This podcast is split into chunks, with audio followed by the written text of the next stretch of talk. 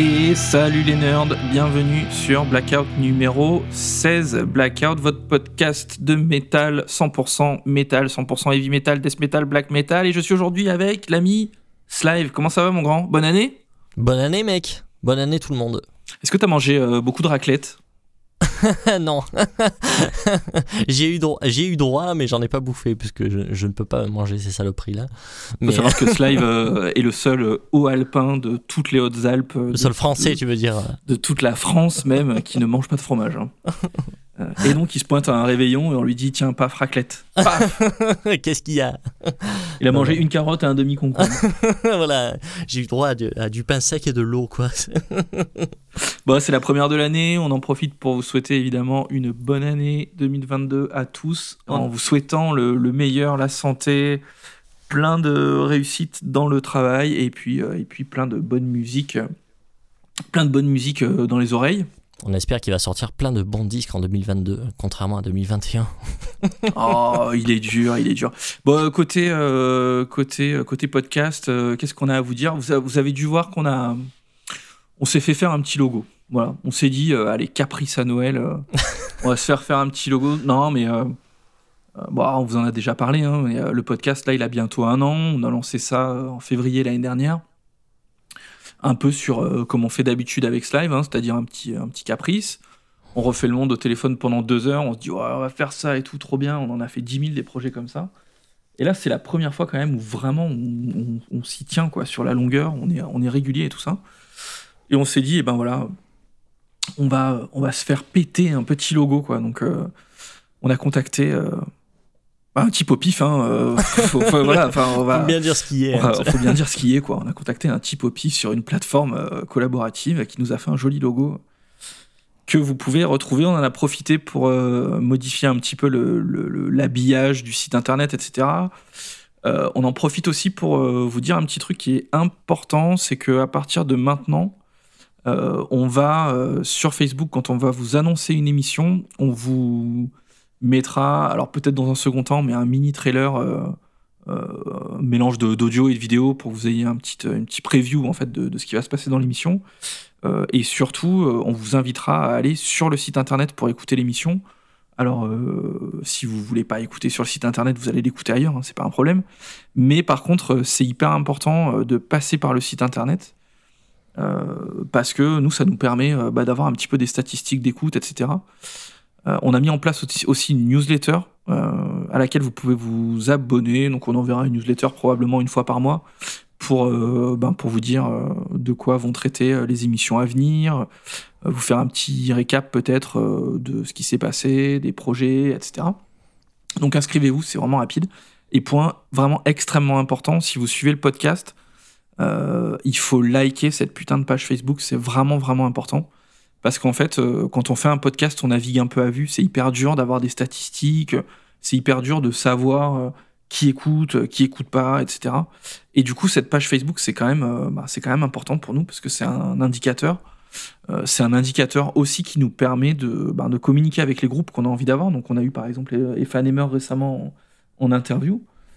C'est plus facile d'arriver à aller interviewer des gens en leur disant écoute, regarde, il y a pas mal de monde qui nous suivent.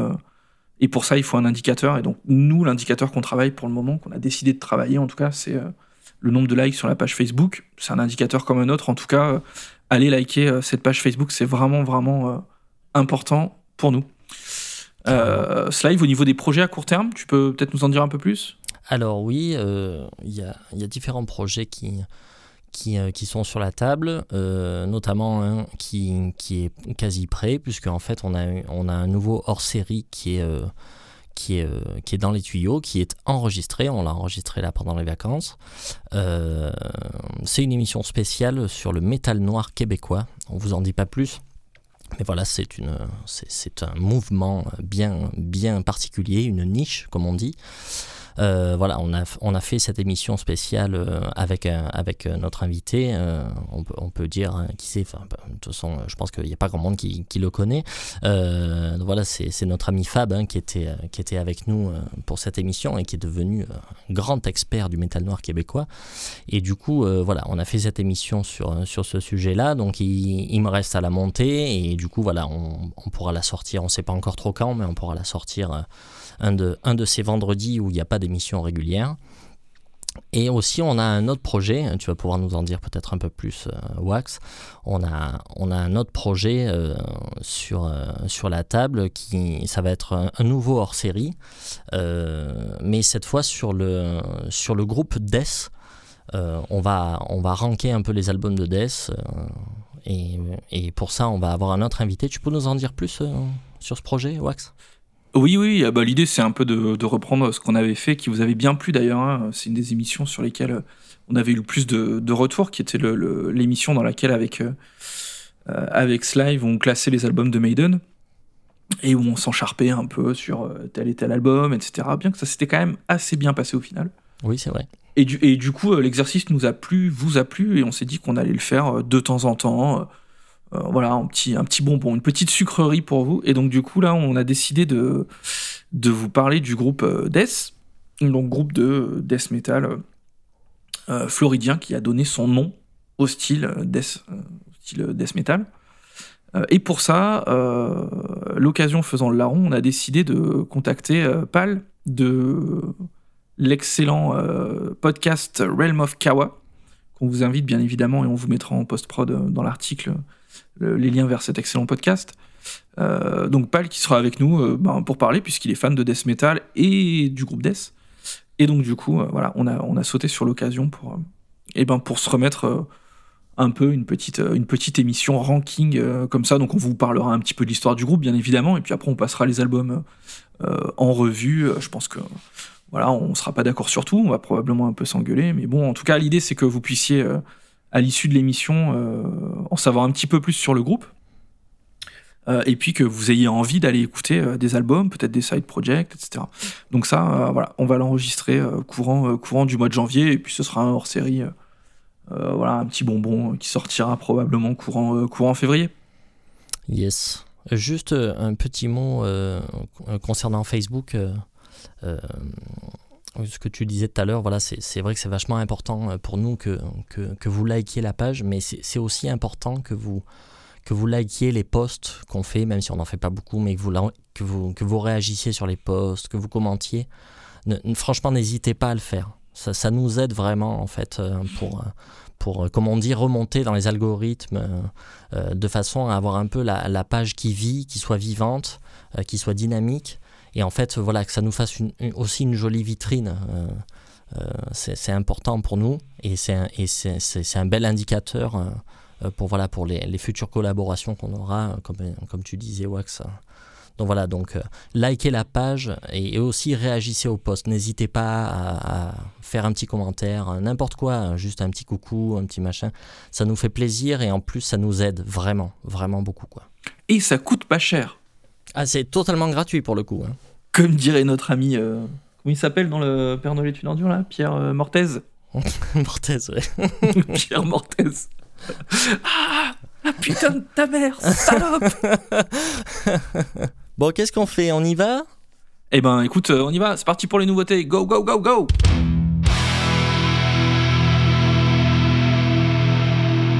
Alors, qu'est-ce qu'on a aujourd'hui? Première nouveauté de la semaine qui quand même... Euh, euh, on a, ouais, non, on va dire que c'est l'expérience. On a un peu laissé reposer le, truc, mais c'est quand même sorti euh, courant octobre.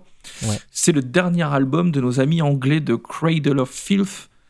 donc album qui s'appelle Existence is Futile ou Existence is Futile pour les plus francophones d'entre vous, qui est sorti donc le 22 octobre chez Nuclear Blast. Donc Cradle of Filth, rapidement, groupe de black metal anglais qui est sorti en gros hein, au début de la seconde vague de black metal. Euh, donc aux alentours de 92, 93, ils sortent leur premier album, donc euh, Principle of Evil Made Flesh, qui est un peu un, classique du genre. et puis ils sortent, ils sortent un EP qui s'appelle Vampire ou Fifth Empire. Les, les gens. Enfin, il y, a deux, y a deux interprétations, mais je crois que le groupe a dit que ça, se prononçait Vampire. Qui est un EP en fait qu'ils ont sorti, enregistré à la va-vite, pour pouvoir contractuellement se barrer de leur, de leur label, donc Cacophonous Record, qui les payait pas en fait. Et voilà, c'était vraiment chaud quoi. Et donc du coup, ils sortent, euh, ils sortent euh, ce, cet EP qui est quand même assez mythique hein, aujourd'hui. Et puis derrière, ils vont enregistrer, donc ils vont enchaîner après derrière euh, Dusk, donc Dusk and Her Embrace, qui est un de leurs gros succès, puis Cruelty and the Beast, etc., etc. Ils vont sortir pas mal de pas mal d'albums classiques jusque dans les années 2000, donc avec l'album Midian, où ils restent dans un black metal assez sympho. Et puis après, ils vont signer chez, euh, chez Sony carrément, qui était dans une époque où Sony cherchait des groupes, euh, des groupes de métal comme ça pour euh, les essorer et puis les jeter juste derrière.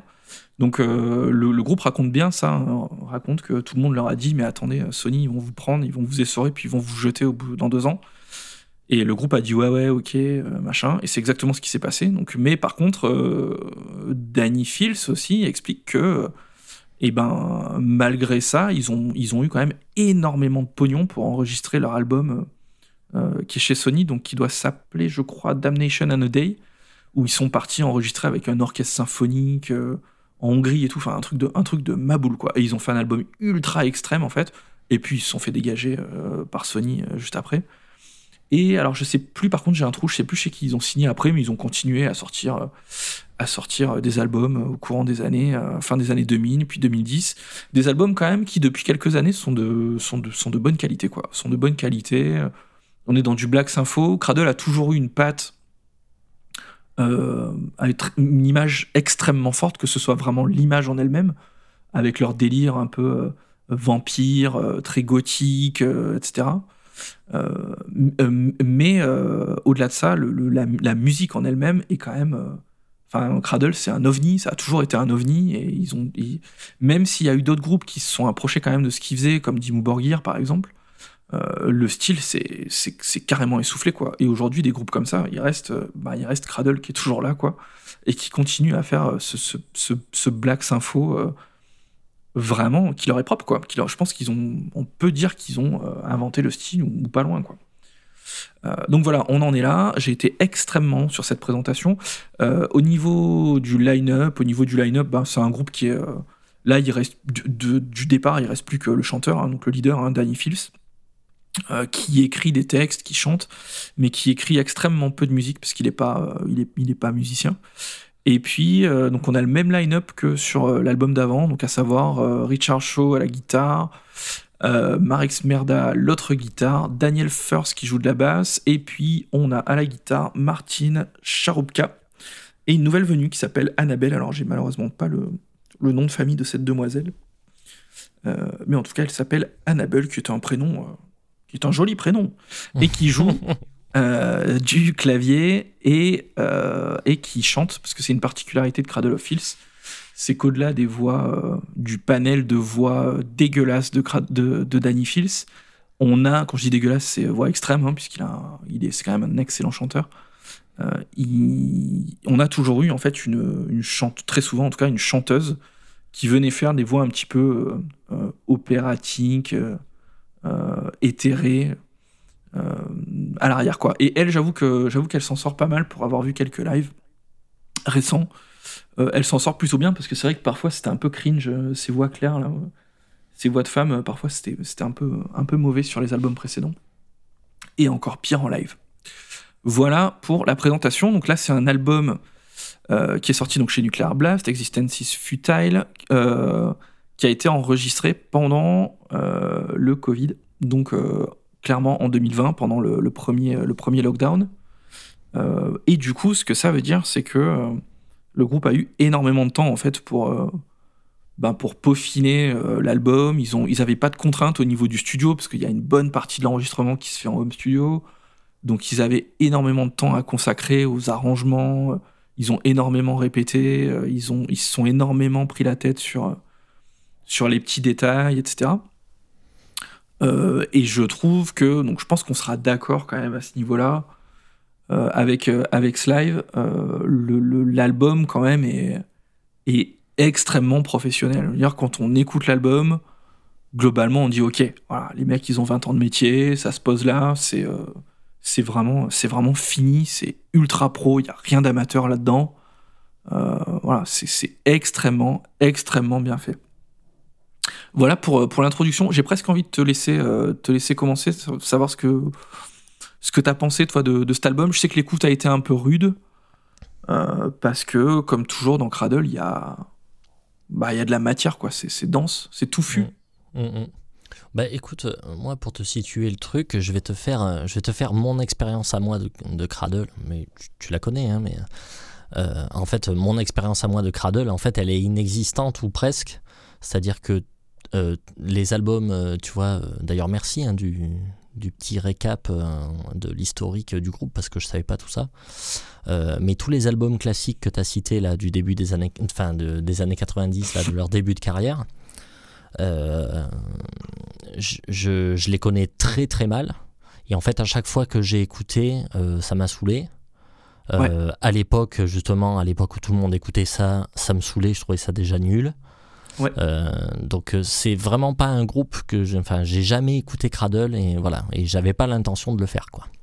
Donc donc ça déjà c'est un, un point important euh, parce que je suis tombé sur celui-là, ça a fait pas mal de bruit quand c'est sorti, donc en fait euh, c'est même moi qui t'ai proposé qu'on le, qu'on le fasse, euh, le, Tout à fait. album pour l'émission, parce qu'en fait j'ai vu passer ça et j'ai dit bah tiens, je vais écouter un extrait, on sait jamais quoi. Enfin, et en fait je me suis pris le truc dans la gueule à me dire mais putain c'est génial, c'est une tuerie le truc. Donc, euh, voilà, ça dit long du, du truc. C'est-à-dire que voilà, si vous, êtes comme moi et que vous avez pas, euh, que vous jamais accroché sur Cradle et tout, refaites un petit essai quand même parce qu'on sait jamais quoi. Euh, enfin, moi, je suis quand même tombé bien sur le cul quoi. Je, je pensais pas que c'était aussi bien que ça. donc voilà, pour parler de l'album en lui-même. Donc, donc là, excuse-moi, c'était, tu parles du, du single qu'ils avaient sorti qui doit être, c'était Chromatic Fantasies ou un truc comme ça, non? Ah non, non, même pas. C'est l'album était déjà sorti en fait. Ah, d'accord. Euh, euh, donc j'ai dû écouter le début du disque. Ok. Euh, j'ai dû écouter le premier morceau. voilà, donc alors le premier truc moi qui m'a un peu marqué, c'est que j'ai trouvé que c'était un peu Tim Burtonesque. Tu vois, je, je, trouvais que et le côté symphonique d'ailleurs rajoute à, cette impression, mais je trouvais que ça faisait bien BO de film si tu vois, si Burton faisait un film bizarroïde sur un groupe de black metal euh, un peu, euh, un peu chelou, euh, Cradle serait le parfait groupe et serait la parfaite bande son, quoi, tu vois. Donc ça, c'est un truc qui m'a marqué, c'est très évocateur, quoi. Tu vois, ça, c'est, c'est imagé, si tu veux, comme, comme musique. Moi, j'aime bien. Il y a un, voilà, il y a un côté un peu, un peu bizarroïde à la Tim Burton et ça me plaît. D'ailleurs, le, le, groupe s'est toujours revendiqué comme allant piocher allègrement dans les musiques de films. Hein. Ils ont, c'est vraiment une de leurs influences euh, euh, principales. Ouais, c'est pas du tout étonnant. Moi, tu m'aurais dit que, que les, les, orchestrations étaient faites par Danny Elfman euh, ou un John Williams ou machin. Enfin, j'aurais pas été étonné, quoi. Je pense qu'ils ont pas le budget, mais. mais mais en tout cas, l'idée est là, quoi. Ouais, moi, je mm-hmm. pense que voilà, ils, ils, auraient pu, quoi. Mais bon, sinon, au-delà de ça, putain, les riffs, c'est la tuerie. Les solos de gratte, c'est la tuerie. Euh, la voix de Danny Fields, alors franchement, voilà, enfin, mis à part les accents suraigus euh, classiques, euh, enfin, on connaît tous, voilà, mis à part ça, qui est vraiment sa patte, sa marque de fabrique, on aime, on n'aime pas, mais voilà, c'est son truc. Mais quand même, à, part ça, ce, type a quand même une putain de voix. grave, il, ouais. il, a une voix puissante, maîtrisée. Il, y a un sens de l'addiction qui est, qui est totalement dingue. Enfin, c'est juste inné chez ce type. Euh, les paroles sont découpées. Euh, c'est, enfin, moi j'adore. Euh, tu vois, ben, j'en discutais avec avec Fab, justement, celui avec qui on a fait l'émission de Metal Noir québécois. je parlais de cet album avec lui et, je lui disais, en fait, ça me, au niveau du chant, ça me fait penser, tu te rappelles, j'avais parlé dans une émission précédente de Dissection, de l'album Rain Chaos. Et, et, je parlais aussi de, de, cette, de cette habilité à, à, découper ses paroles, à, avoir une diction bien, euh, euh, bien intelligible, tu vois. Euh, au-delà, en plus d'avoir une voix hyper, hyper puissante, hyper présente, quoi.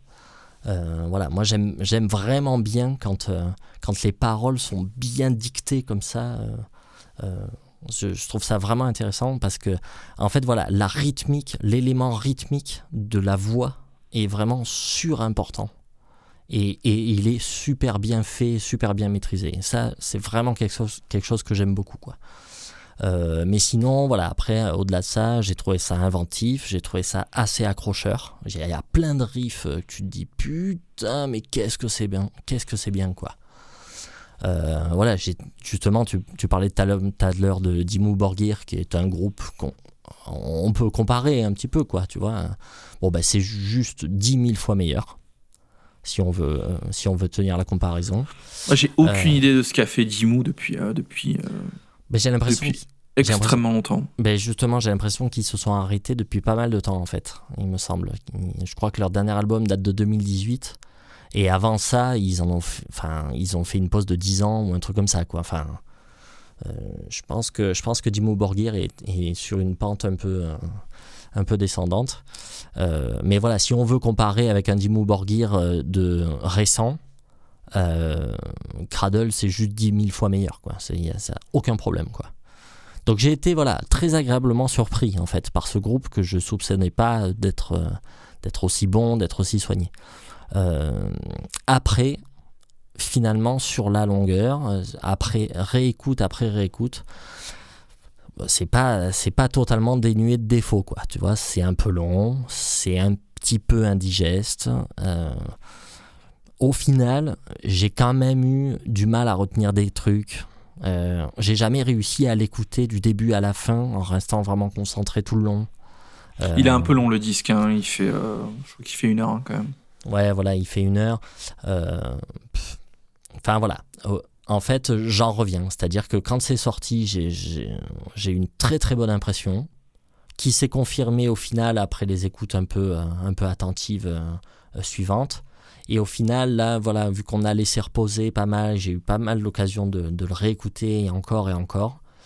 Et eh ben, en fait, j'en reviens un peu, quoi, tu vois.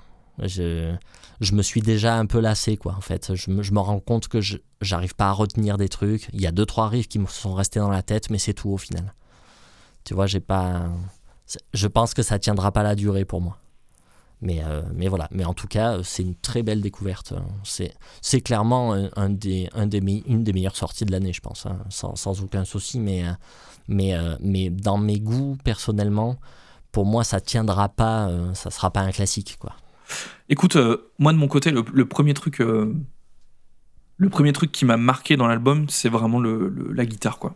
La guitare, parce que bon, déjà au global, euh, je trouve que la prod, parce que c'est extrêmement chargé. Hein. Il y a beaucoup de, d'orchestration, de, surcouches, de guitare, de voix, de clavier, de, de, tout, quoi. Mm-hmm. et quand on entend vraiment tout, la prod, elle est, enfin, c'est, aux petits oignons, quoi. Il n'y a pas de, y a pas de souci.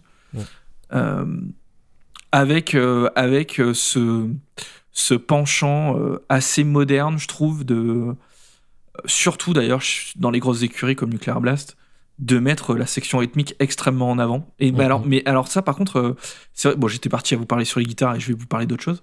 Et je reviendrai sur les guitares après. Mais c'est un peu une marque de fabrique ça de, de, Cradle. Par contre, si vous reprenez les albums, même quand tu remontes jusqu'à Dusk, par exemple, quand tu écoutes Dusk, qui pour moi est le meilleur album de Cradle of Filth euh, sans aucun problème, et eh ben t'entends extrêmement bien la section rythmique, t'entends la basse tout le temps, tout le temps, tu l'entends derrière. Alors pour un groupe de black en 95, 96, ben c'était pas si courant, courant que ça quoi, de, mettre en avant euh, une, un basse batterie quoi. Et, même dans l'écriture, la section rythmique a toujours eu énormément d'importance. Il y a en fait euh, le, couplet signature de, Cradle of Filth, c'est un basse batterie clavier chant avec pas de guitare en fait.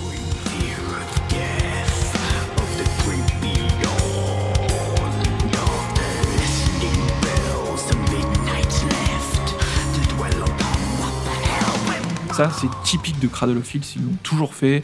Sur des albums comme Midian, c'est extrêmement proéminent. Euh, et, là, on le retrouve pas mal en fait. On le retrouve pas mal ce, truc. Euh. Sinon, niveau, niveau des guitares, comme tu disais tout à l'heure, et tu as, vraiment raison, ça arrive, quoi. Ça arrive de folie. Euh, on n'est pas sur du black metal à trémolo, donc trémolo, c'est quand on, joue une même note en continu, en fait, où toutes les notes sont jouées euh, comment tu définirais un trémolo d'ailleurs? Putain, c'est dur à expliquer. C'est une, une, très très bonne question. C'est super dur euh, à expliquer. En gros, euh, on, va, on, va, on va le chanter voilà, voilà, ça c'est un, ça c'est un trémolo. et donc c'est, c'est extrêmement utilisé dans le black metal. là, donc, donc Cradle l'utilise parfois, mais là vraiment ça riff quoi. Les riffs des guitares sont sont, sont vraiment. C'est précis, c'est inventif, c'est très. Euh, c'est très euh, heavy metal, parfois trash metal, mais c'est vraiment, vraiment, vraiment euh, créatif, je trouve, et ça fait du bien d'entendre du riff aujourd'hui, quoi. Vraiment. Et, et c'est. et, c'est je trouve que c'est original, quoi.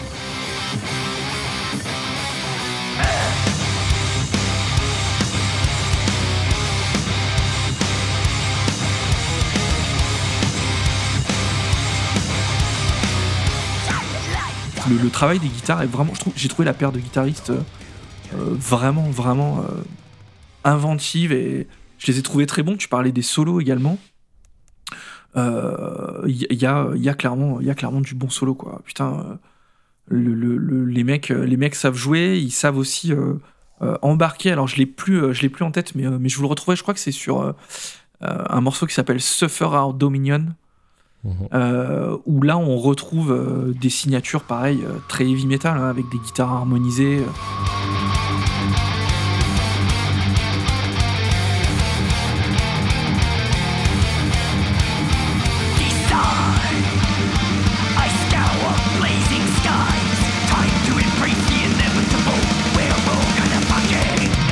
extrêmement pompé à Maiden. Mais, euh, mais bon, voilà, ils se cachent pas non plus de, leur, de leurs influences. D'ailleurs, Cradle of Filth a repris au fil des années plusieurs, euh, plusieurs morceaux de Maiden.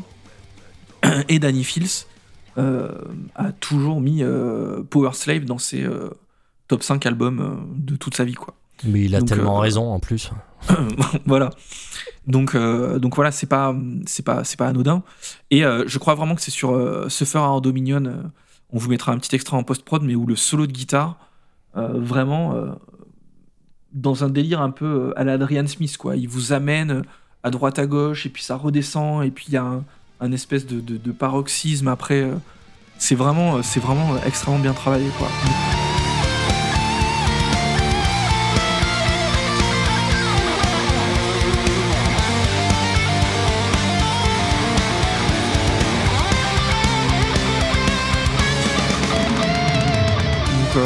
Moi voilà, j'ai retenu, euh, j'ai retenu le travail sur les guitares, j'ai retenu au niveau de la composition aussi. Euh, on n'est pas sur, euh, sur du basique. Hein. En fait, quand on, quand on regarde, par exemple, tu prends un morceau comme Dying of the Embers, par exemple, et eh ben, tu as des passages avec de la mesure composée. Et, et, où vraiment, ouais, le chant se pose, lui aussi est syncopé sur les mesures composées et tout ça. Mmh, mmh. C'est pas, c'est pas c'est pas à la portée de tout le monde et ça vient servir aussi le, la musique. Je crois que c'est un, c'est un, 6-4, il me semble, un truc comme ça. Donc c'est pas non plus, euh, c'est pas non plus un truc de ma boule, mais euh, ça a le mérite d'être là, d'avoir été réfléchi. Mm, mm. Euh, et, ça fonctionne bien, quoi. Ça fonctionne extrêmement bien. donc voilà, que vous dire. Moi, c'est ce que je disais en off tout à l'heure, tout à l'heure à ce live, qui était, qui était un poil étonné. Mais pour moi, honnêtement, c'est, pour moi, c'est un des albums de l'année, voire l'album de l'année. En fait, j'attendais tellement rien de ce truc que j'ai pris, euh, j'ai pris une baffe, euh, une baffe énorme, quoi. Et l'album, euh, l'album tourne et tourne et tourne. Et contrairement à toi, tu vois, je, je m'en lasse pas, je découvre des trucs. Alors, t'as raison, c'est long. Il y a quelques passages qui sont un peu redondants ou un peu maladroits, où on se dit, bon, ça change d'univers un petit peu trop vite, là. Il y a quelques. Ils ont un peu leur travers aussi d'avoir des. des interludes parfois un peu longs, ou, des passages où, où Phil, s'il est un peu chiant parce qu'il bon, il raconte un peu sa life euh, en beuglant. Bon. Mais bon, dans l'ensemble, pour moi, c'est vraiment au-dessus de 95% de ce que j'ai écouté cette année sans aucun problème. Euh, et, et, et, vraiment, je vous invite à aller écouter cet album. Si vous êtes, si vous aimez le heavy, allez écouter. Alors attention, hein, euh, attention à la voix parce que en fait, il a un registre extrêmement large, c'est-à-dire qu'il il grolle de manière presque death metal parfois, une voix très grave. Mm, mm. Et puis d'un coup, tu sais pas comment, il passe dans du suraigu où on imagine un espèce de petit roquet là qui saute, qui t'engueule parce que t'as pas fait la vaisselle ou un truc comme ça.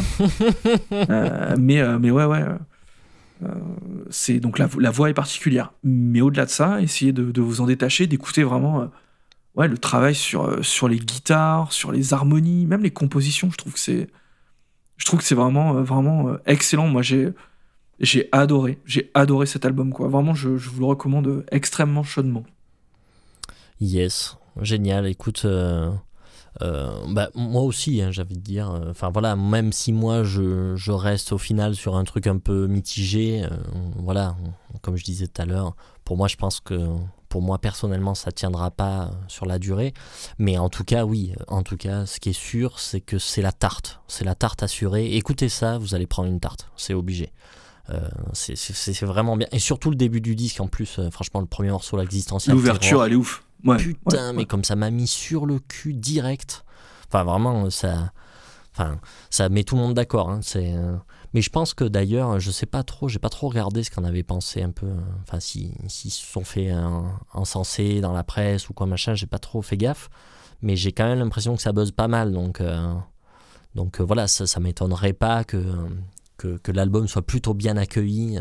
Alors que moi, avant, enfin, toutes les sorties d'avant, j'étais complètement passé au travers, quoi, tu vois, je pas entendu parler. Euh.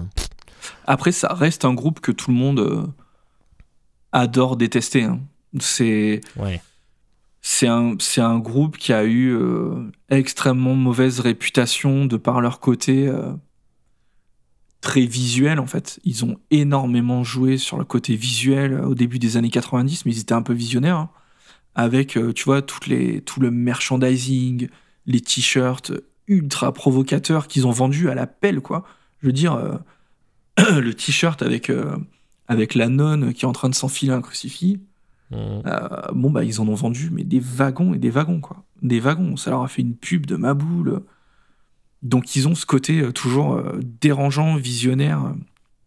Et il y a beaucoup de gens qui ne se sont en tout cas dans le black metal, qui sont probablement pas reconnus là-dedans parce que le black metal essaye peut-être un peu de se défaire, tu vois, de, ce côté un peu mercantile et tout ça. Euh, et ils ont été carrément euh, très rapidement en fait euh, traités de vendus et tout ça. Mmh. Et ça a un peu éclipsé en fait la qualité des albums qu'ils ont sortis parce que arriver à trouver en 96 ou 97 des albums de black de la trempe de de, de Dusk ou de Cruelty and the Beast, bah, il n'y en a pas 200, quoi. Il y en a, hein, mais il n'y en a pas 200 euh, qui sont à ce niveau-là.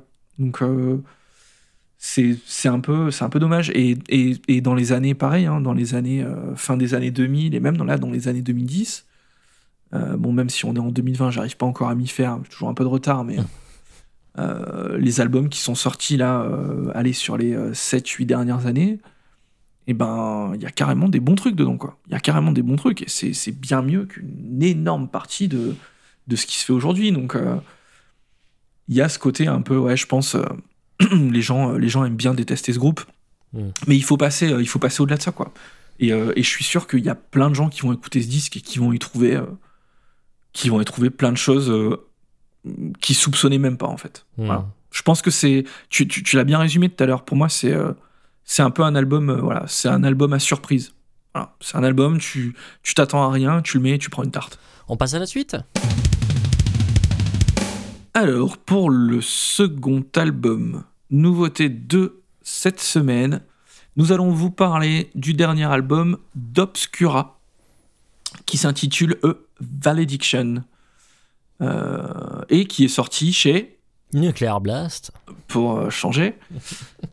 Et donc c'est sorti le 19 novembre 2021. Alors pour vous résumer Obscura très rapidement, c'est un groupe de death metal technique, carrément technique même. Euh, donc c'est des Allemands. C'est un groupe qui a été fondé au début des années 2000 par euh, le fameux guitariste, euh, chanteur Stephen Kummerer, que, dont on vous a déjà parlé, puisque c'est l'homme derrière le projet Tulkandra, dont on vous a parlé il y a quelques temps. Tiens, d'ailleurs, est-ce que tu as vu la note, on n'en a pas parlé. Bon, on le fait en direct, du coup. Est-ce que tu as lu la chronique de Tulcandra dans le Rockard par, par Guillaume Fleury? Non. Eh bah écoute, je pense que je pense qu'il y a il, nous a entendu quand on gueulait sur les chroniques de Rockard. Alors je suis pas d'accord avec tout ce qu'il a écrit, mais en tout cas l'album a pris un 3 sur 10, je crois. Donc, ah donc comme quoi, voilà, il y a des albums qui sont quand même des boîtes dans le Rockard, donc très bien. Enfin, sans parler du contenu de la chronique, mais mais non, mais c'est cool, c'est cool de pouvoir arriver à, à, descendre les notes, quoi. Yes. Donc bon, voilà, Stéphane Kummerer qui est le qui est le euh, guitariste, chanteur, fondateur d'Obscura et euh, de Tulcandra, dont on vous avait parlé.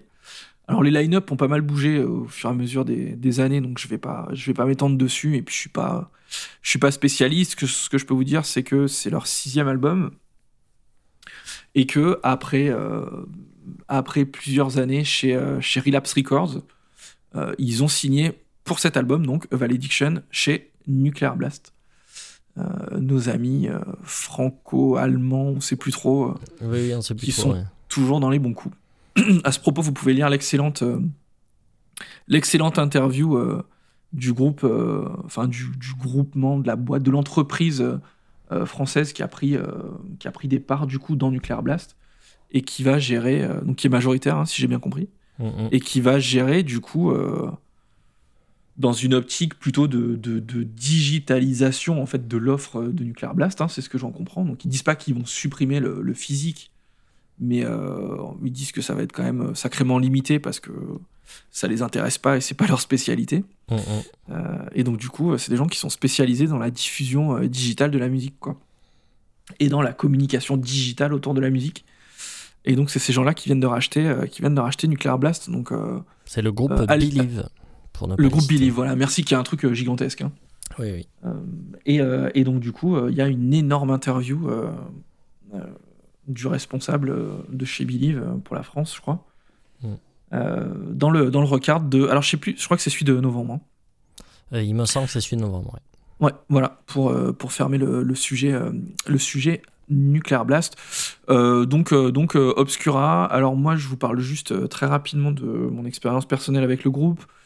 Euh, j'ai découvert euh, avec leur album euh, Cosmogenesis, donc qui était sorti aux alentours de 2008, 2009, 2009 il me semble.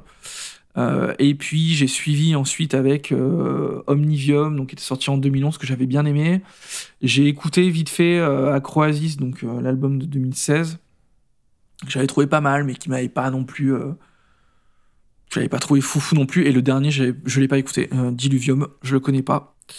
Euh, moi, ce qui me plaît, en fait, dans, dans, euh, dans Obscura, ce qui m'a accroché à la base, en fait, hein, c'est vraiment l'approche de la basse, puisque basse fretless, six cordes avec des virtuoses à chaque fois.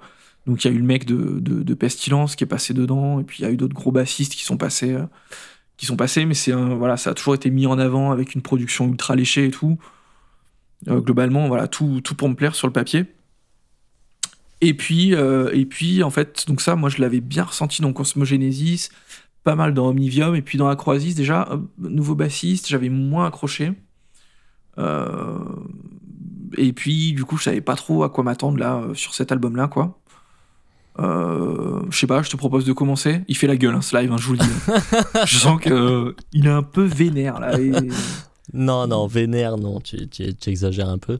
Non, écoute, euh, moi, ça, voilà, ça m'a laissé complètement froid. Est-ce que tu connaissais Tu avais déjà écouté Alors oui, euh, je crois pas. Alors tu, tu avais dû me faire écouter quelques trucs. D'ailleurs, quand on avait fait l'émission sur la basse, tu te rappelles, on avait mis un extrait d'un morceau qui était pas mal en plus. Euh, mais, mais sinon, à part, oui, à part, à part écouter des extraits comme ça au pif. Euh, non, non, je, je, je, connaissais pas ce groupe. Euh, j'ai j'avais jamais écouté un album euh, en entier. donc je savais que ça existait et tout. Hein, je savais de quoi ça avait l'air, mais mais voilà. écoute, moi, voilà, ça me laisse complètement froid. Je suis hermétique à ce genre de truc. ça aurait pu me plaire, hein, parce que moi, j'aime bien le death en général. Moi, quand c'est technique, ça me rebute pas forcément. Donc, ça, aurait pu, ça aurait pu me plaire. Mais, euh, mais bon, voilà. Euh, ça me touche pas. Euh, au final, moi, ce que je retiens, c'est peut-être que le premier morceau, en fait, qui a retenu mon attention parce que j'ai trouvé qu'il était hyper divers, en fait. Il, y a- il se passe plein Ah de choses. il poutre. Il y Ouais, a- j'ai adoré. Il y a une intro acoustique, euh, il y a un solo de basse, euh, du coup, euh, à, à la fretless. euh, Mais ça ressemble beaucoup justement à ce qu'il faisait, tu vois, sur, euh, sur Cosmo Genesis par exemple. D'accord. ouais. Ça ressemble beaucoup, beaucoup. Le disque commence, je me suis dit, oh putain, trop bon, ça sonne comme, euh, comme euh, à la fin des années 2000 et tout ça, quoi. Et le, et le titre, euh, le, vrai, le, ce premier morceau-là, euh, euh, Forsaken, est vraiment euh, excellent.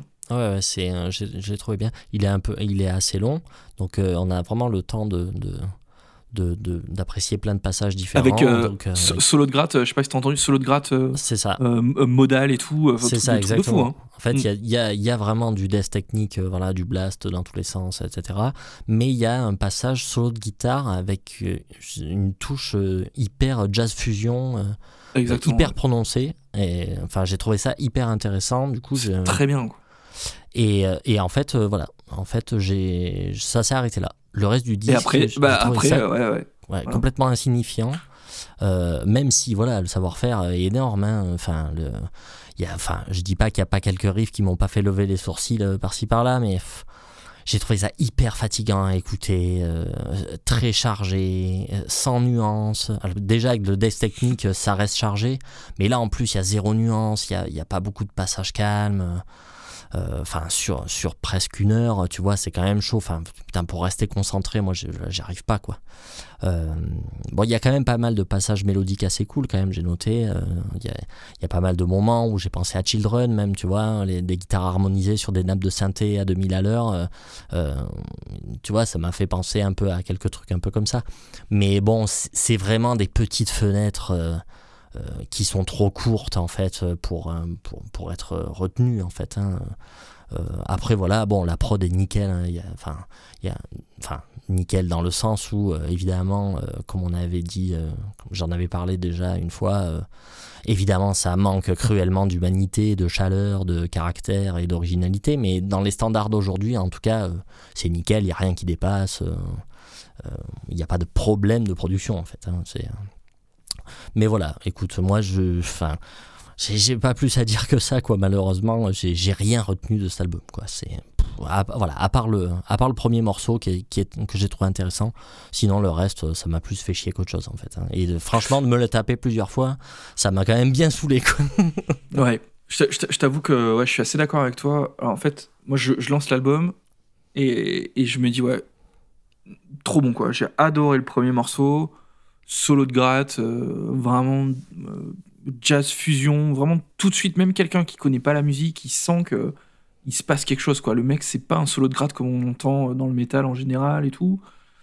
Vraiment, voilà, je suis sorti du premier morceau, je me dis, putain, ça va être trop bon, quoi. Et là, douche froide, quoi. En fait, après, tu te prends une heure de solo de gratte dans la gueule à, à 10 000 à l'heure. En fait, ça m'a fait penser. Alors, ça blast tout le temps. Tout le temps. On dirait. euh, je sais pas si t'as trop connu cette époque, mais euh, euh, au, au début des années 2000, là, euh, il y a eu une, une vague black, death metal, brutal death metal, tu vois. Mm. Avec des groupes comme.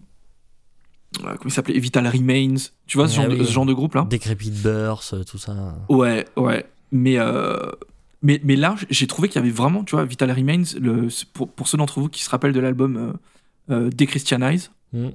euh, ça m'a fait vraiment penser à ça. En fait, ça blast tout le temps, tout le temps, tout le temps. Et des espèces de, de mélodies et de solos en permanence là- là-dessus, quoi. Mm, mm. Et t'es fatigué, putain, t'es fatigué. Au bout de deux minutes, t'as envie de dire, mais ta gueule, putain, j'en peux plus, quoi, j'en peux plus. Et, euh, et, et moi aussi, ce que j'ai noté et que j'avais jamais entendu dans Obscura avant, en fait, j'ai eu l'impression d'écouter, euh, tu vois, l'album euh, Slaughter of the Soul de At the Gates. Oui. Tu vois, donc, euh, At the- euh, euh, euh, parmi les premiers albums de, de death metal mélodique, euh, scène de Göteborg et tout ça, là. Euh, et j'ai eu l'impression, en fait, que ça blastait et que par-dessus, ça jouait tous les riffs de cet album-là, en long, en large, en travers, dans l'ordre, dans le désordre et tout ça. Comme si, tu vois, alors ça joue vachement mieux que sur. euh, sur euh, même si ça joue bien quand même sur Slaughter of the Soul, mais tu sens que là, il y a quand même plus de, maturité et tout ça. Et, et que les mecs jouent mieux, juste. Euh, mais j'ai eu l'impression voilà, d'un At the Gate sous, sous champi hallucinogène, tu vois, pendant, pendant deux heures, quoi. Ça m'a vraiment fatigué. J'ai trouvé que ça manquait de. Justement, que ça manquait. Tous les passages Atmo m'ont un peu manqué par rapport à, à ce qu'il y avait par le passé, où ça s'arrêtait. D'un coup, il y avait une guitare sèche qui arrivait.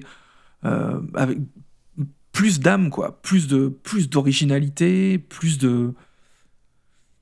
Ouais, plus d'âme plus d'âme, tout, simplement, quoi. Plus de caractère, plus de ça. J'ai l'impression que ça, c'était gommé. J'ai l'impression aussi que les passages plus prog qui mettaient en avant, euh, parce qu'il y avait quand même des trucs techniques euh, qui n'étaient pas techniques du fait de la vitesse, mais qui étaient techniques parce qu'il y avait de la mesure composée, parce qu'il y avait une recherche dans les harmonies, tout ça. Mmh. J'ai l'impression que ça, mis à part sur le premier morceau, ça a été gommé, quoi. Ça a été gommé. Et je me demande si ça n'a pas à voir justement avec. Euh, avec le passage chez Nuclear Blast, tu vois, où il y a besoin à un moment ben, d'évoluer, d'aller vers quelque chose d'un peu plus, euh, un peu plus consensuel peut-être, et de gommer un peu certains traits. Euh.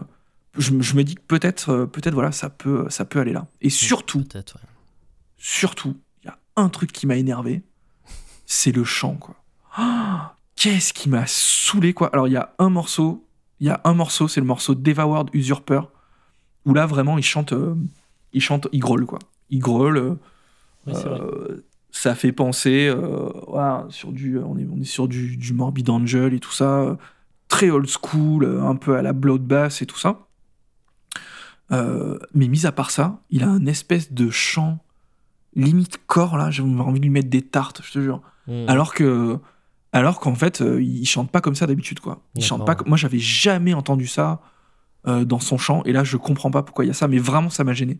Ça m'a ça m'a extrêmement gêné quoi. Ça m'a extrêmement gêné. Il y a un petit peu de, de chant clair à droite à gauche euh, que j'ai trouvé pas pas mal. Ça chante pas très bien mais euh, alors je sais pas si c'est lui qui fait les voix ou si c'est quelqu'un d'autre. Mais ça permet de respirer quand même un petit peu euh, un petit peu de temps en temps.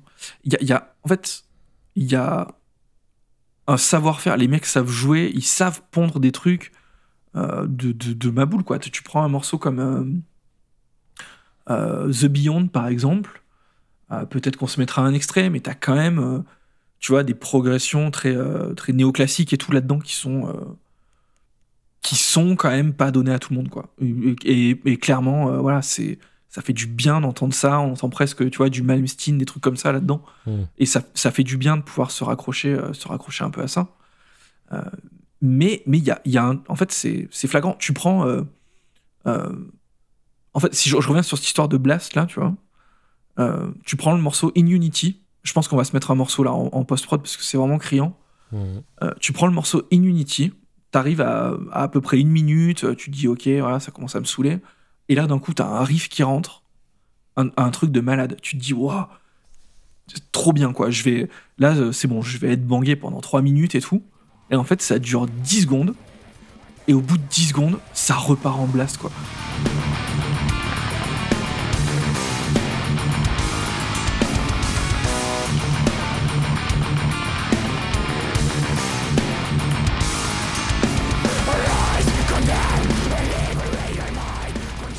On va lui dire, mais putain, mais c'est pas possible. Tu trouves un riff de malade qui a vocation à tendre vers Bolt Thrower et pas à tendre vers Vital Remains.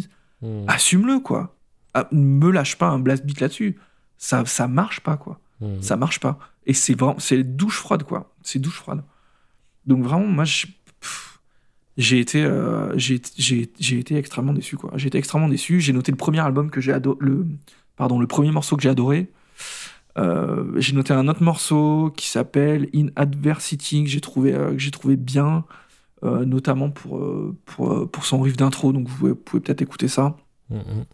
Mais, mais voilà, globalement, dans l'ensemble, j'ai trouvé la basse très loin aussi par rapport à ce qu'il faisait avant. ça m'a un peu ça m'a un peu dérangé j'ai trouvé qu'il se lâchait pas trop et que oui, au final en fait oui, c'est vrai que ça, j'ai noté aussi ça. Ouais. Effectivement, euh, tu, tu m'avais beaucoup parlé de ce groupe comme euh, étant un groupe de bassistes, en fait, où vraiment la basse était vraiment en avant et tout. Et d'ailleurs, dès que le disque commence, il y a un petit solo de basse et je me suis dit, bon, ben ok, ça fidèle à la réputation. Et en fait, tout le long du disque, j'ai cherché la basse. Enfin, non pas, que, non pas que la basse, non pas qu'on n'entend pas la basse, mais en tout cas, elle n'est pas devant. Euh, pas fou, quoi. Ouais, voilà. Effectivement, c'est. En fait, il y a, y a un morceau où la basse est vraiment intéressante, c'est le, le, morceau, le morceau instrumental. qui s'appelle qui s'appelle Orbital Elements où, où, là la basse est la basse est clairement en avant quoi mais, euh, mais sinon, ouais, petite, euh, petite déception à ce niveau-là. Moi, moi, vraiment, je pense à mon analyse de tout ça. C'est bon, je vais, je vais, je vais continuer à l'écouter parce que je pense que petit à petit, voilà, je vais arriver à être moins, moins chagrin, moins énervé et, que ça va arriver à rentrer. Il y a, il y a un truc qui est rédhibitoire pour moi là, c'est euh, le chant pour le moment vraiment. je le trouve détestable et je comprends pas pourquoi il chante comme ça.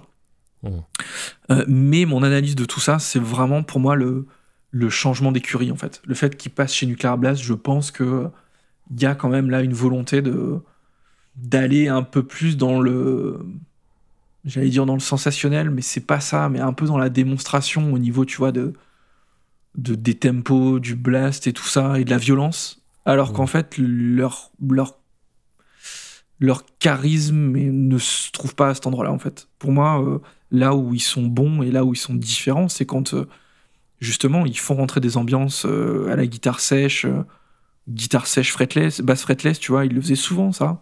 Euh, ou des voix un peu et des ambiances un peu même à la, cynique, tu vois, avec du chant, avec du vocodeur et tout. On n'a plus ça, on n'a plus ce truc-là. Mm. donc ils ont gommé en fait l'approche un peu prog qui existait.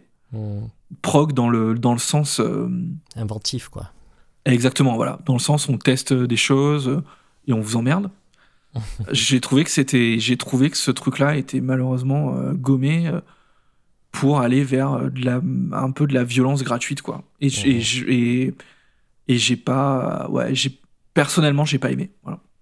J'étais en train de me dire, c'est peut-être une des premières fois qu'on recommande pas un disque. en tout cas, je le recommande pas.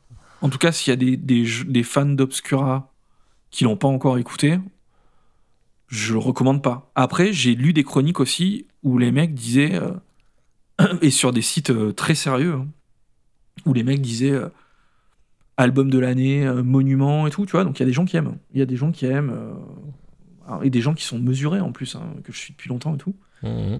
Qui ont, qui ont adoré cet album et qui ont trouvé toutes les qualités du monde à cet album et qui ont salué la démarche, justement, ce changement de, ce changement de cap et tout ça. Mmh.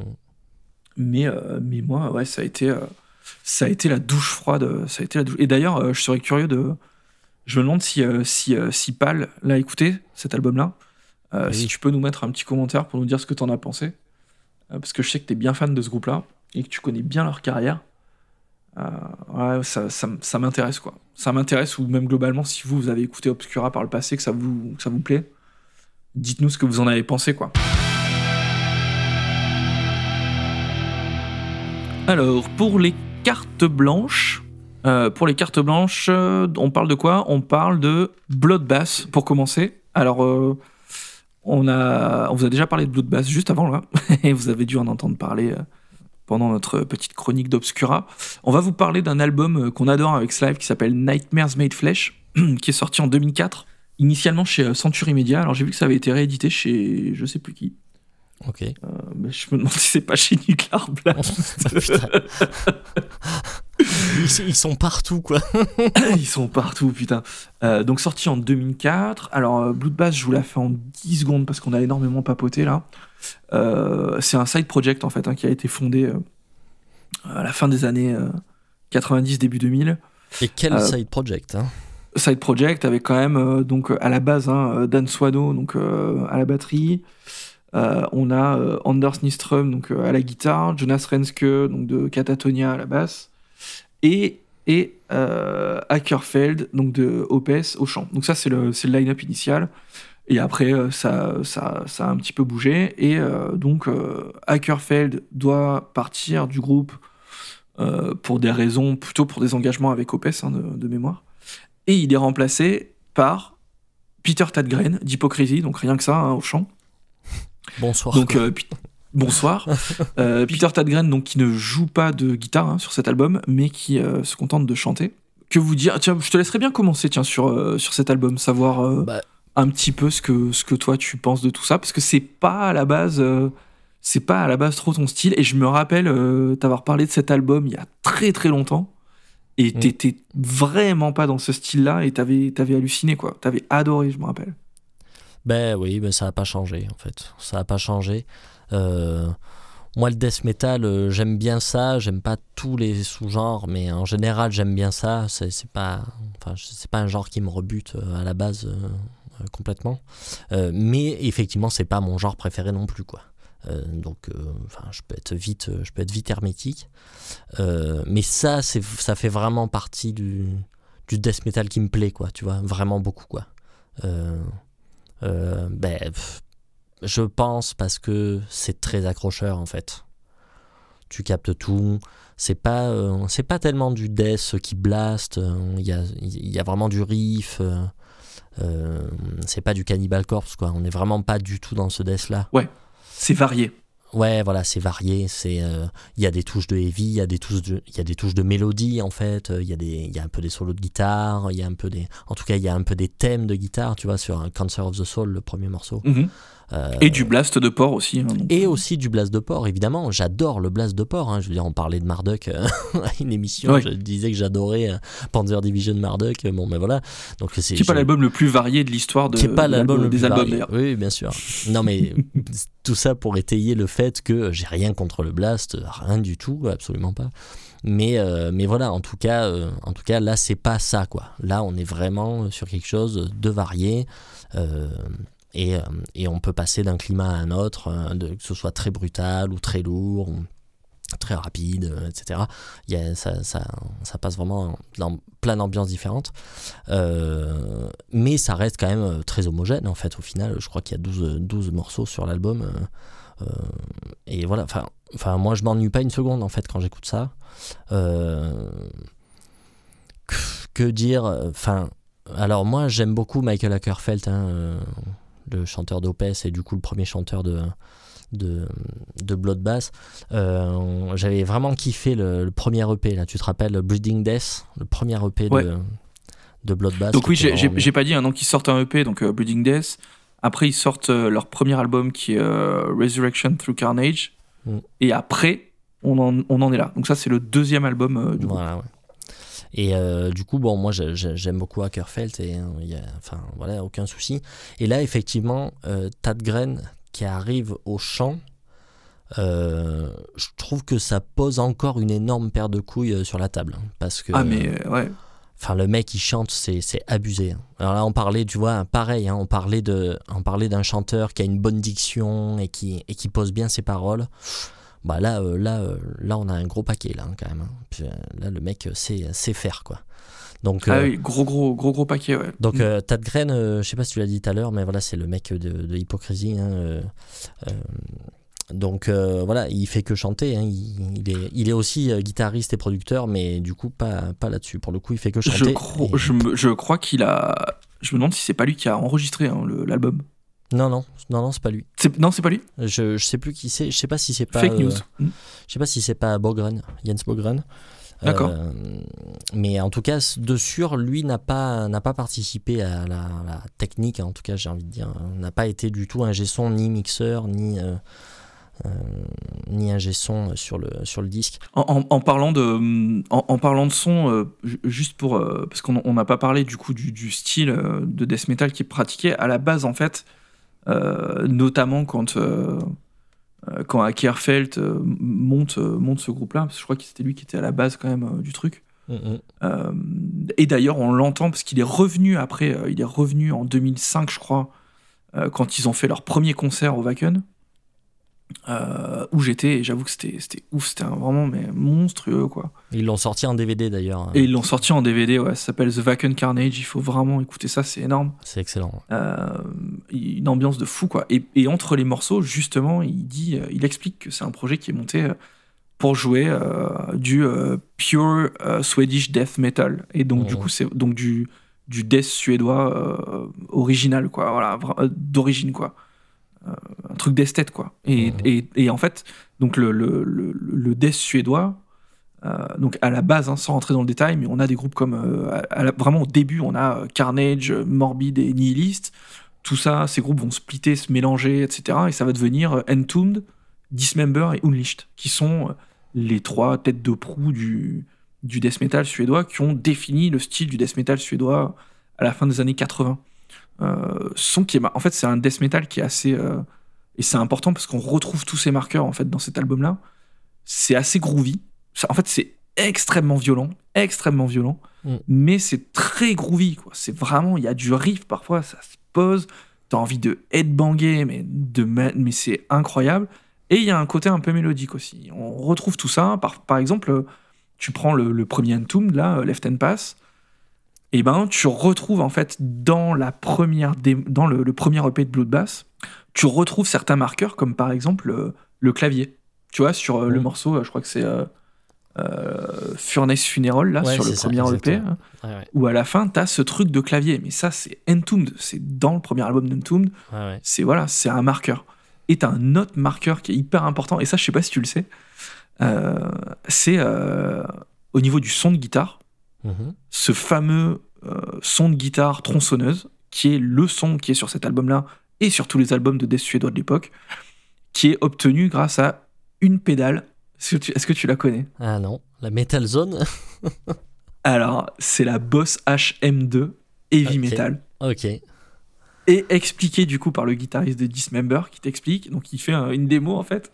Il te, met le, il te met sa bosse, et donc il branche la guitare, il allume la pédale, et il dit là ça marche pas, c'est normal, il faut mettre tous les boutons à fond. Il met tous les boutons de la pédale à fond. Génial. Et d'un coup, boum, t'as le son de l'album, quoi. Et c'est un truc de dingue parce que c'est exactement le son, tu vois. Tu prends, euh, euh, tu prends du morceau euh, comme Draped in Disease, par exemple, là, sur cet album-là, Mhm. et ben tu l'entends, quoi. Tu l'entends exactement à un moment, il y a la riff là, Mhm. et ben t'entends. C'est le son de guitare du death suédois, de, de Dismember et tout ça, quoi.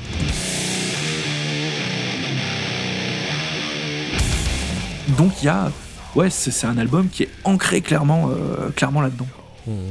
Mais oui, c'est un son, euh, un son assez marrant. euh, c'est, ça, ça bourdonne. euh, c'est, un peu mou en fait. Tu sais, dans les attaques, euh, dans les attaques de Mediator, il y a, un- dirait côté qu'ils sont des mou. cordes énormes, un peu distendues. Ouais, c'est ça. C'est, pas un son très agressif en fait. C'est-à-dire que Ouais. oui, il y a beaucoup de distorsion, ça bourdonne beaucoup.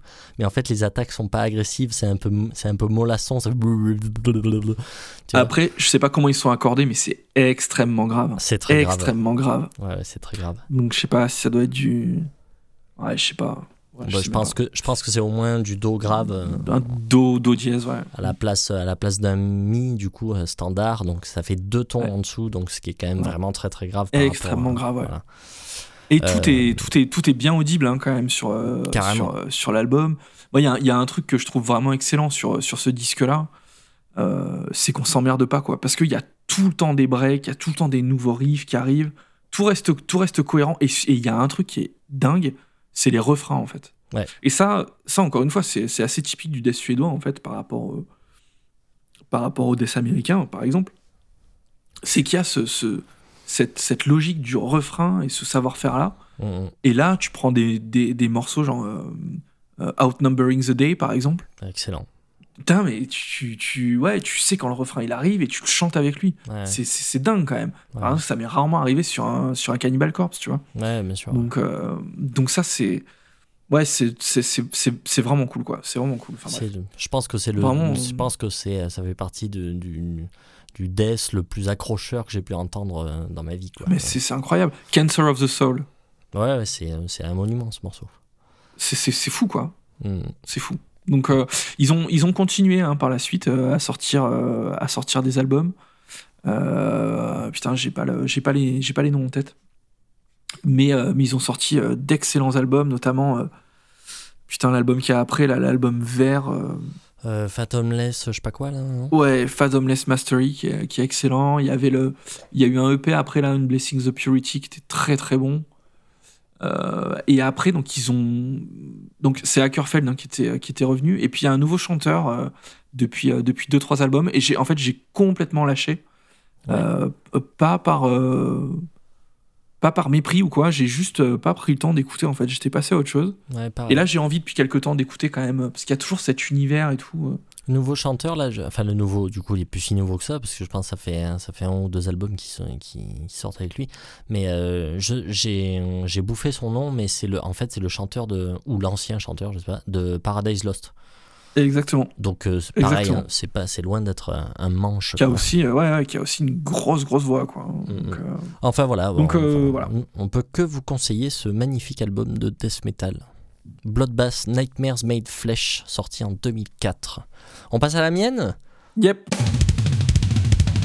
Alors la mienne, euh, c'est, euh, on va rester dans le death metal, on va rester en Suède, puisque euh, j'ai choisi un album de Arch Enemy.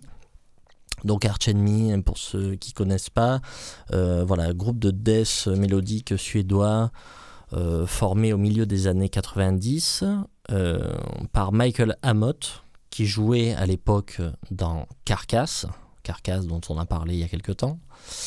Euh, et voilà. Mais tout se, tu vois, tout se relie, tout a un sens. bien sûr, bien sûr. Et, euh, oh là là. ça, te fatigue, j'ai l'impression. et euh, donc Michael Amott quitte Carcass en 95, un truc comme ça,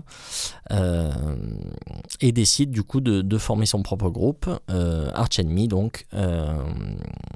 et ils sortent avec euh, le premier chanteur, Johan Levi, ils sortent une, triplette d'albums euh, très euh, honorables. Hein, Black Earth, Stigmata, Burning Bridges, la fin, tout ça à la fin des années 90, enfin deuxième moitié 90.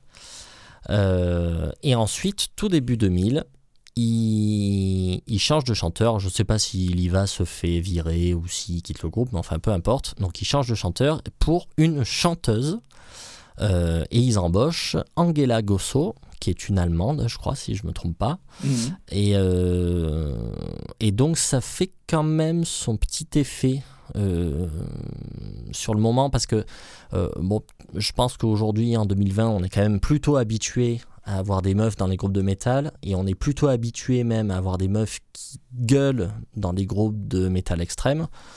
Euh, à l'époque, c'était quand même pas du tout le cas. Quoi. On n'était quand même vraiment pas habitué à ce genre de truc. Donc, quand un groupe de death metal s'équipe d'une chanteuse, euh, bah, mine de rien, ça fait parler. Ça fait parler, donc je pense que ça a pas mal contribué à leur succès. Mais en plus de ça, ils sortent à ce moment-là, en 2001, Wages of Sin, qui est clairement, euh, je pense, un de leurs meilleurs disques. donc, donc voilà, non seulement voilà l'arrivée de la chanteuse Angela Gosso plus un album magnifique euh, clairement euh, voilà hein, ça, les a mis euh, très très au-dessus du lot. Et, donc voilà ils ont poursuivi ensuite en 2003 avec Anthems of Rebellion qui était, qui était très bien aussi. Et du coup moi je voulais parler de celui d'après en 2005 qui s'appelle Doomsday Machine et finalement, j'ai l'impression que c'est quand même un album assez, euh, assez décrié, assez méconnu au final, qui est un peu enterré dans la discographie. Et en fait, moi, à l'époque, j'avais vraiment adoré ce disque et je l'adore toujours. Et en fait, je sais pas pourquoi il est si mal aimé que ça, parce que moi, je trouve que euh, c'est leur dernier bon disque, de toute façon, parce que ce qu'ils ont fait après, c'est plus du tout à la hauteur de, de ça. Euh, ils ont changé de chanteuse hein, depuis d'ailleurs. Euh, voilà, moi c'est un groupe, c'est un groupe énorme hein, encore aujourd'hui. Euh, c'est un groupe qui très très gros. Voilà, c'est très gros, ça, tourne énormément, ça, ça, vend beaucoup de disques. Euh, enfin voilà, ça, ça, il n'y a pas de souci. Mais en tout cas, pour moi, voilà, Doomsday Machine, c'est le, dernier bon disque de, de Arch Enemy. Euh, et, voilà, alors pareil, bon, c'est pas non plus un chef-d'œuvre absolu, c'est-à-dire que c'est pas dénué de défauts, il y a, quand même quelques petits trucs à jeter, forcément. Hein. Euh, mais quand même, moi je trouve que c'est vraiment un très très bon disque euh, qui est assez varié au final. Euh, on est sur du death assez classique, hein, death mélodique assez classique, mais eux ils ont une patte quand même assez euh, reconnaissable, hein, puisque c'est très mélodique, vraiment très mélodique. Il y a beaucoup de, il y a beaucoup de, de, thèmes de guitare euh, avec des guitares harmonisées, tout ça. Enfin, pareil, il y a, il y a beaucoup, il y a des refrains très qu'on a envie de chanter quoi. Pourtant il n'y a aucune voix claire, hein. c'est vraiment que de la voix hurlée. Et euh, donc voilà, il y a beaucoup de refrains euh, euh, assez fédérateurs. je pense au, morceau, Nemesis qui est vraiment, vraiment excellent, avec une moche part de, tous les diables.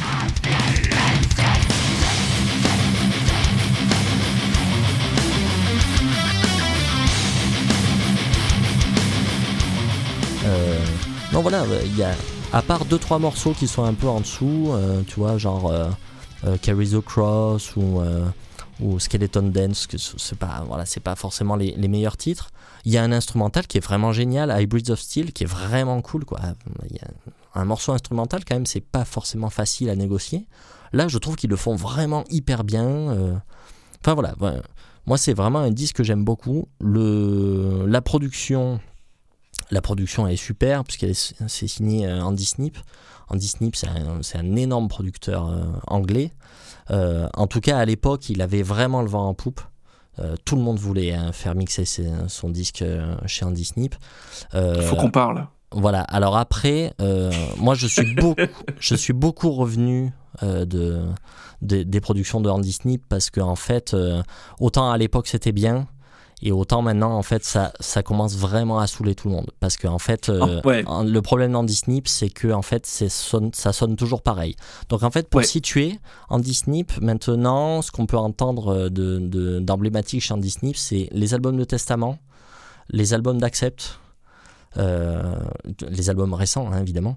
Euh, voilà, en tout cas, ces, deux groupes-là, c'est vraiment. Euh, voilà, ça fait très longtemps que c'est Andy Snip qui produit, et ça fait très longtemps que ces groupes-là ne se sont jamais réinventés au niveau de leur son. Et, en fait, ça commence à devenir chiant. Donc voilà. Donc à l'époque, à l'époque de Doomsday Machine, Andy Snip est vraiment un ponte et, et c'est cool en fait. il apporte quelque chose d'un peu nouveau. Euh, là, maintenant, on est en 2020, 2022. Bon, là, il faut, faut, faut, arrêter, faut arrêter, monsieur. Il faut prendre ses gouttes et prendre sa retraite. En fait, le, le, problème, c'est que, juste pour parler de la prod, deux secondes pour les trucs qui fâchent, et après, je te parlerai de l'album. Je trouve que ça a mal vieilli. En fait, je trouve, tu vois, par exemple, le trig sur la batterie. Ouais, c'est trop. moi, il me dérange. C'est trop, quoi. C'est trop. Je veux dire, même quelqu'un qui, qui ne s'y connaît pas se dit il y a un truc bizarre sur la batterie quoi. Mm, mm. Mais euh, c'est les productions de l'époque quoi. C'est les productions de l'époque. Mm, il y a eu quelques années euh, dans les années 2000 euh, entre 2000 et 2010 où les batteries étaient extrêmement triguées avec les limites de l'époque aussi quoi. C'est que les sons qu'on mettait donc triguer une batterie en gros ça veut dire quand, quand le batteur en fait joue un coup de grosse caisse plutôt que de d'enregistrer le, le, vrai son de la grosse caisse, on va plutôt en fait le remplacer par un son euh, de l'ordinateur quoi. Donc euh, un son qui a été préenregistré en fait. Et du coup, on va essayer et, et, on perd euh, une énorme partie de, la dynamique parce qu'en fait, un batteur quand il joue très vite avec sa double pédale, ben, ou sa double grosse caisse, ben parfois il rate des coups, parfois parfois il y a des coups qui sont moins forts que d'autres, etc. Et ça, ça apporte quand même bah, ce qu'on appelle de la dynamique, quoi, quelque chose de naturel. et ça, c'est gommé en fait quand. Euh, de, pardon? De quelque chose de vivant. Quelque chose de vivant, voilà, exactement. Et, et ça, c'est gommé en fait euh, quand on utilise le trick, surtout dans ces années-là.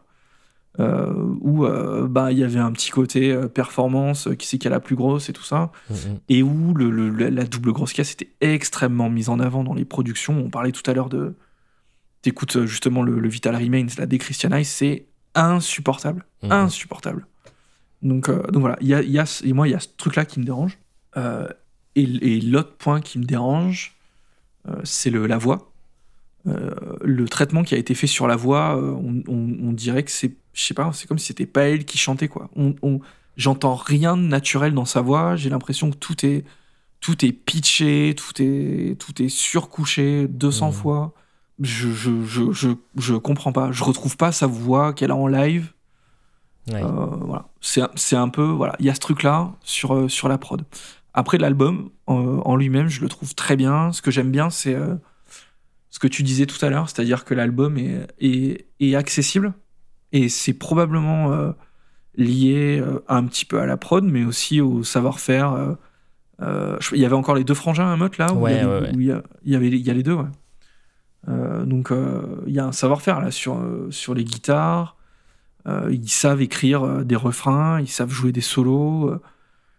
Enfin voilà, ils savent faire du riff, il n'y a, y a, aucun problème. Et tout ça dans un côté, dans un côté assez, assez mélodique en fait. Hein. C'est très très mélodique. Et donc ça, ça rend le disque accessible. alors que par ailleurs, il est extrêmement violent. Enfin, Ah oui, oui. disais tout à l'heure, il n'y a pas de voix claire et tout, c'est extrêmement violent, les tempos sont très élevés. Euh, enfin voilà, tu fais pas écouter ça à ta mamie euh, comme ça, quoi. Ah oui, non. Donc, euh, donc ouais, je trouvais que pour moi la grosse force du disque, c'est vraiment le, le- la, la paire de guitaristes, quoi. Je trouve que je trouve que je trouve vraiment très bien. Après, après, euh, je connais assez peu Arch Enemy, hein, puisqu'en fait, je connais que les, les deux albums d'avant, donc euh, euh, Wages of Sin et, et Anthems of Rebellion. Mhm. Je préfère d'ailleurs moi Anthems, tu vois. Donc parce que je trouve que je trouve que les refrains sont un peu plus euh, accrocheurs et tout ça. Mais euh, ap- après, enfin pour en revenir au groupe, je pense euh, pour avoir lu pas mal de chroniques et tout à l'époque, je pense que c'est pareil. hein, c'est un groupe qui a été euh, le, le fait de mettre une nana comme ça les a beaucoup aidés, je pense. à se faire connaître parce qu'il y avait cette particularité là et puis qu'elle chante bien quoi Mhm. euh, ça a ouvert la porte probablement à plein de groupes, à plein de, de chanteuses pour, euh, pour tracer leur chemin et tout, et c'est top. Euh, mais à côté de ça, euh, ben il y a plein de gens qui leur ont pissé, qui pissé dessus à cause de ça aussi. hein. Bien sûr. Parce que euh, elle, il l'attendait tout le temps au tournant. et puis parce que du coup, t'as plus le bénéfice du doute, tu vois. Est-ce que, est que ça marche parce qu'elle chante bien et parce que le groupe est top, ou est-ce que ça marche parce que c'est une nana? Donc tu vois, il y, a- il y a ce truc-là qui, Mhm. qui devait probablement planer à l'époque Mhm. Et qui fait que euh, qui fait qu'il y a plein de gens qui leur crachaient dessus euh, en permanence, quoi. Alors pour le coup, euh, pour, pour répondre à, à ce truc-là, je sais pas si tu t'en rappelles, on avait été tous les deux les voir en live. Euh, ça devait être vers 2010 ou un truc comme ça, je pense. On avait été les voir en live euh, à Lille. Tu te À Lille, ouais, c'est vrai, ouais. Ouais, ouais. à l'aéronef. Et il y avait encore Angela Gosso au chant. Et en fait, Ouais. on avait quand même bien halluciné, même si musicalement, ce qu'il faisait à ce moment-là nous intéressait plus des masses. Mais on avait quand même bien halluciné, enfin moi en tout cas, j'avais bien halluciné sur le, le Sur le professionnalisme de, de Ouais. Angela. Franchement, Le la charisme tout, présence, le, ouais, le charisme, la présence qu'elle a. pff, putain, franchement, ça, moi ça m'a foutu, mais sur le cul, quoi. Donc, euh, non, non, c'est. Donc, c'est vrai que c'est- logique qu'il y ait plein de gens qui aient pu en douter, etc. Mais, mais pour le coup, pour l'avoir vérifié de, de mes yeux, elle était vraiment compétente et, et vraiment, c'était une sacrée chanteuse, quoi. Pourquoi on était allé voir ça? Il y avait qui en, en première partie, tu te rappelles? Pff, je me rappelle plus du tout. Je me rappelle on plus. était, on était allé voir euh, Arch Enemy. Ouais, ouais, ouais, il me semble que on s'était fait un trip. euh. Ah, tu vois, je m'en rappelais même plus. Ouais, ok. Mm, mm. C'était à l'aéronef. C'était à l'aéronef, ouais, tout à fait. Donc voilà, Arch Enemy, Doomsday Machine, voilà, moi je, si vous connaissez pas, bah, je, je vous conseille ce disque qui est, que je trouve très bien. On passe au single? Allez, go Et donc c'est parti pour le single. Aujourd'hui, on va écouter. On va écouter quoi? On va écouter le morceau Cruel and Unusual des Suédois, décidément, de Avatar. Donc ils viennent tout juste là, euh, au moment où on enregistre. Ils viennent toujours d'ann- tout juste d'annoncer ça euh, hier. Donc c'est le- le- leur petit cadeau pour, pour la nouvelle année. Ils n'ont pas encore annoncé d'album, mais ça ne saurait tarder. C'est parti. Cruel and Unusual.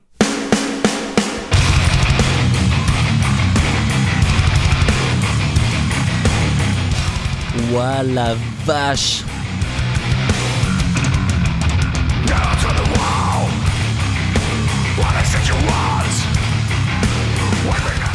Putain, ça groove. Hein.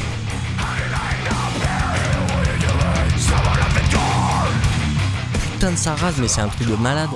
Ouais, J'adore.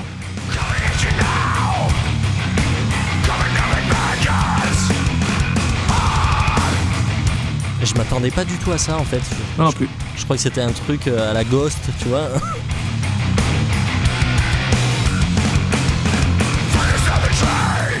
Une bonne voix. Hein. Putain, oui.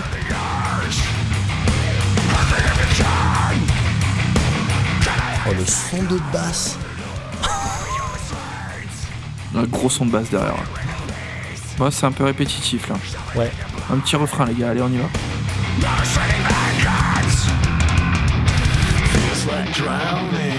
Non, ça c'est mauvais. On passe, euh, Je Slipknot. ouais, on passe dans les années 90 là.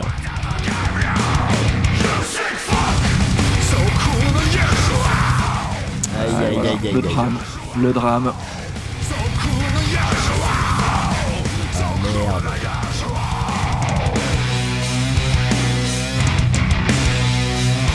C'est pas mal, ça.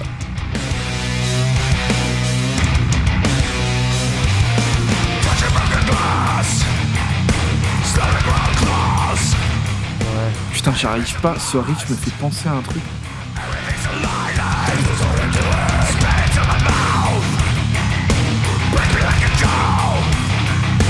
Ouais, sympa les petites variations à la guitare là.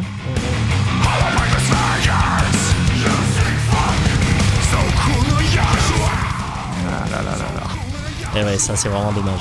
Putain, les, les, voix gueulées derrière, là.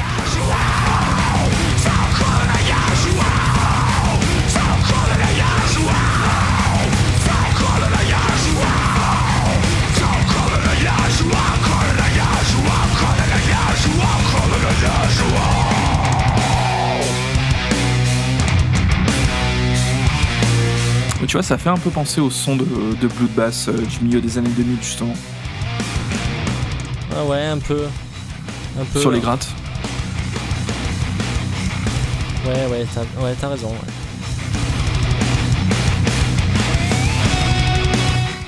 Petit solo.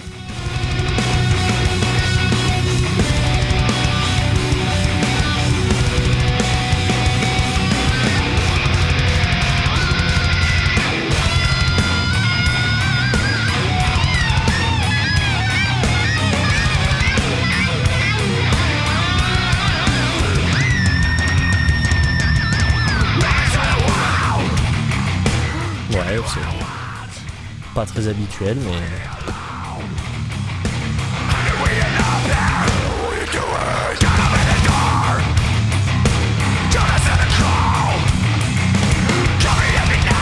Ouais, il y a des petites variations quand même dans ce truc-là qui sont pas mal. Ah, il y a des petits trucs. euh, Oh, Ah putain, voilà, on dirait Marilyn Manson là, c'est c'est pas possible. Ouais, ça fait un mélange de Marilyn Manson et Korn. ouais.